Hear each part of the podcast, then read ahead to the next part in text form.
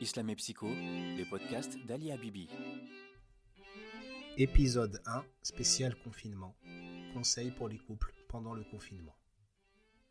Nous vivons actuellement une période difficile, dans un contexte particulier, plutôt anxiogène, voire angoissant pour certains, par rapport non seulement au virus et toute l'angoisse qu'il peut y avoir derrière, l'angoisse de maladie et l'angoisse de mort, mais aussi par rapport au confinement, même pour ceux qui ne sont pas malades, même pour ceux qui peuvent accueillir de base ce confinement comme étant une bonne chose, même en comprenant pourquoi on se doit d'être confiné pour nous protéger et protéger les autres, il peut, il est vrai, être vu et vécu difficilement pour certains à l'intérieur de leur couple.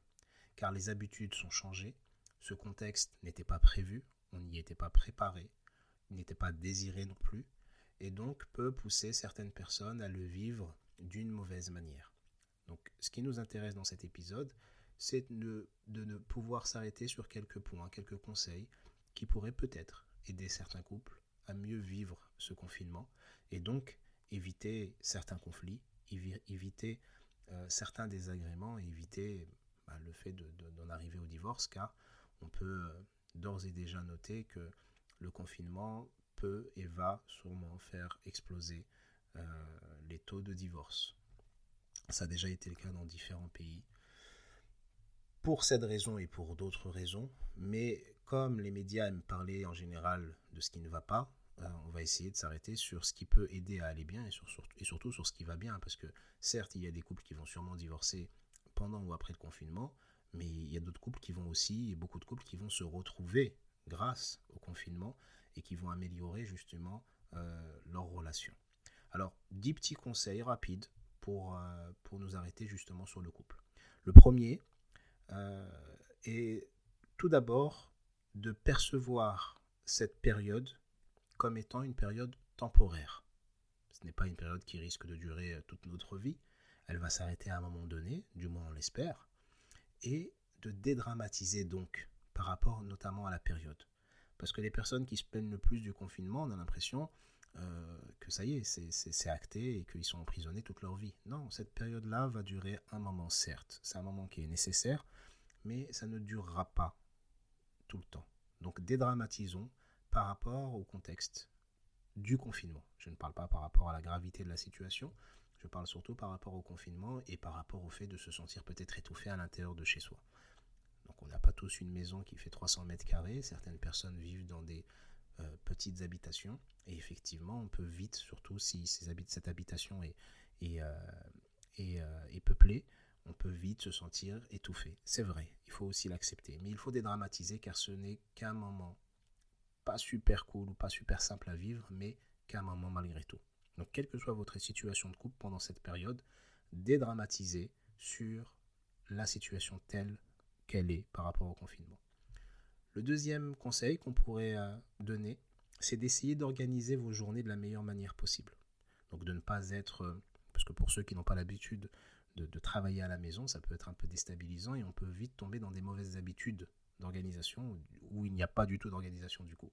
Donc il faut, je pense, pouvoir organiser ces journées euh, d'une meilleure manière, c'est-à-dire de, de, voir quelles sont d'abord les priorités, les obligations pour ceux qui, doivent travailler même à, même à la maison ou pour ceux qui travaillent euh, à l'extérieur, d'organiser ce temps-là, d'organiser les tâches qui, doivent être faites euh, à la maison, les différents projets, les désirs, les différents hobbies qu'on pourrait avoir et qu'on pourrait justement vivre pendant ce confinement, d'organiser vos journées. Donc ça peut être d'établir un nouveau planning, de mettre un code couleur dans ce planning-là, justement, où vous mettez euh, le travail avec une couleur, les différentes tâches ménagères avec une autre couleur, les repos ou les, ou, les, euh, ou les moments ensemble avec une autre couleur, mais de l'organiser de manière à structurer ce temps et avoir une visibilité sur ce qui doit être fait et donc de ne pas se laisser aller. Le troisième conseil qu'on pourrait donner, c'est justement de ne pas se laisser aller, de ne pas lâcher euh, parce que ça, peut être un réflexe qu'on peut avoir, c'est d'avoir l'impression qu'on est en repos et donc de tout, euh, de, tout abandonner et de, laisser le temps passer. Non, il faut se ressaisir, confinement ou non, on a des choses à faire. Au-delà du devoir, il y a des choses qu'on peut faire et qui peuvent justement nous apporter satisfaction. Donc organiser son temps et ne pas se laisser aller à ne rien faire ou même à ne plus prendre soin de soi. Donc de se, euh, délaisser soi-même au niveau, euh, au niveau de son hygiène personnelle, au niveau euh, de ce qui peut être lié à la beauté ou tout ce qui peut être lié à l'entretien du corps.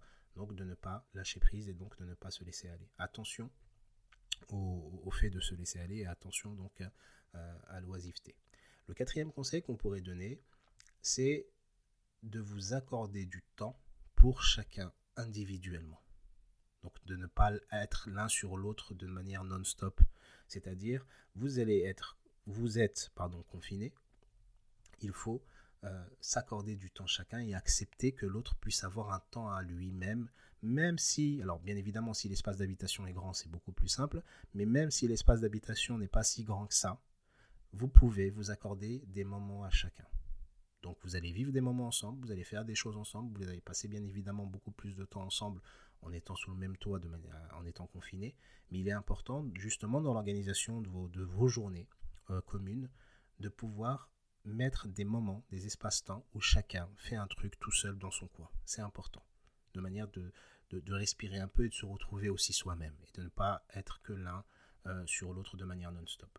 Le cinquième conseil, c'est de pouvoir partager les différentes tâches à faire. Donc il y a des choses que vous ne pouvez faire qu'individuellement, par exemple le travail éventuellement.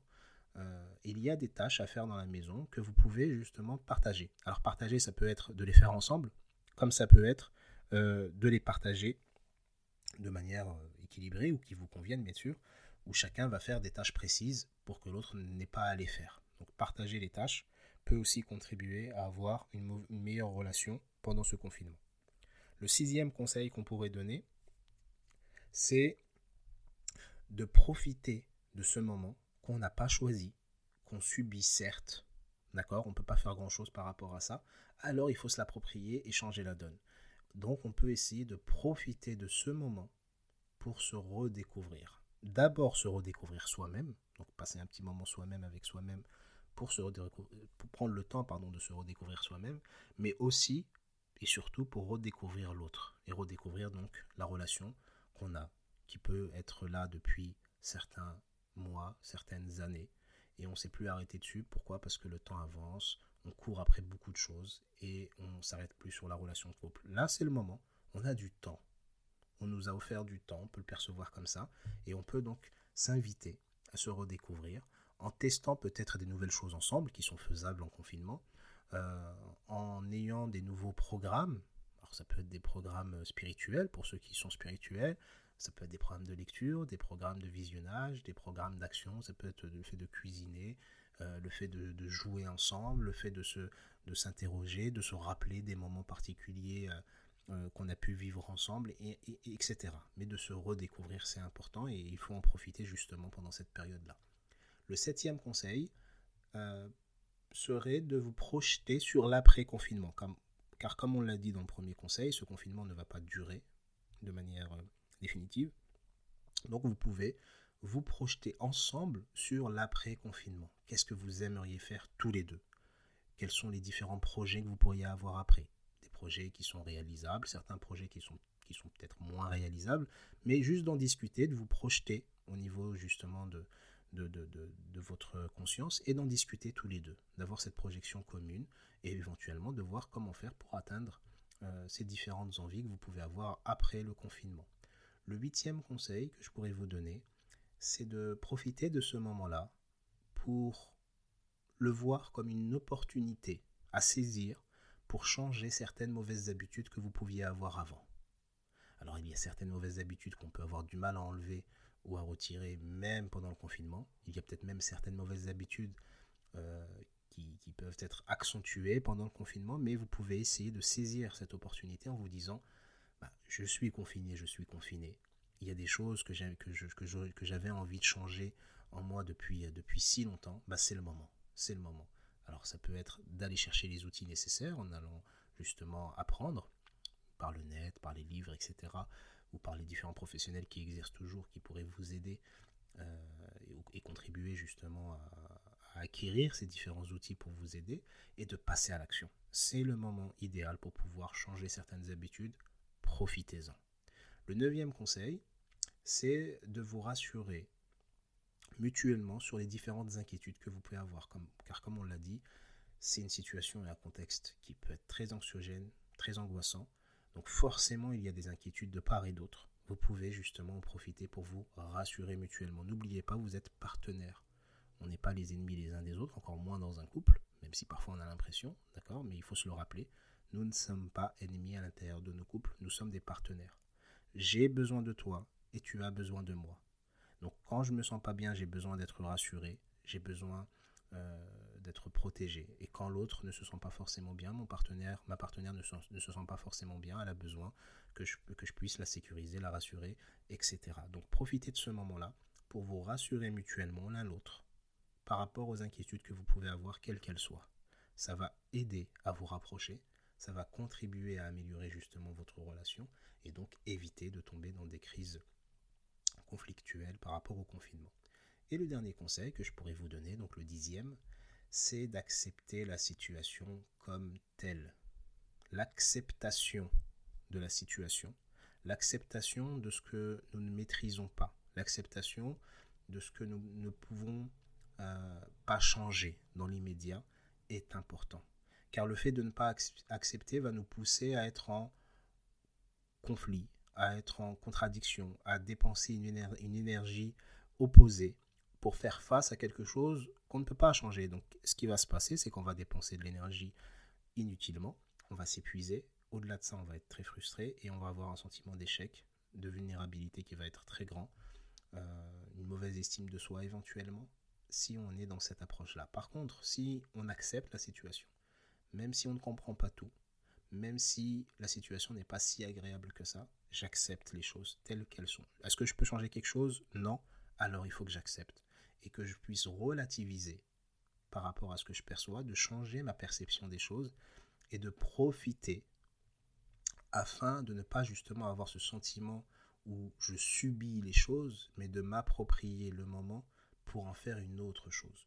Donc je suis confiné, je ne l'ai pas choisi, je ne l'ai pas voulu, je peux le percevoir négativement, je peux avoir l'impression de le subir, mais je, peux, aussi changer ma perception en me disant que c'est une opportunité, une opportunité pour me reposer, une opportunité pour me retrouver, une opportunité pour redécouvrir euh, ma partenaire, une opportunité pour vivre des choses que je ne pouvais pas vivre avant car j'étais pris par le temps, pris par le travail, pris par les courses, euh, après la richesse, après les obligations, le fait de payer certaines choses, et ainsi de suite.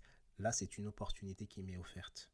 Et cette opportunité me permet de faire plusieurs choses que je ne pouvais pas faire avant, que ce soit individuellement ou que ce soit par rapport au couple, c'est une opportunité. Il faut que je puisse relativiser et changer ma perception de cette manière afin de ne plus avoir ce sentiment d'oppression, d'étouffement, mais plutôt le voir comme juste une opportunité magnifique pour moi pour faire certaines choses. Donc j'accepte le fait de ne pas pouvoir faire grand-chose face à la situation actuelle, mais je vais profiter pour pouvoir justement me retrouver et retrouver ma partenaire ou mon partenaire afin de pouvoir se redécouvrir et vivre des bons moments ensemble.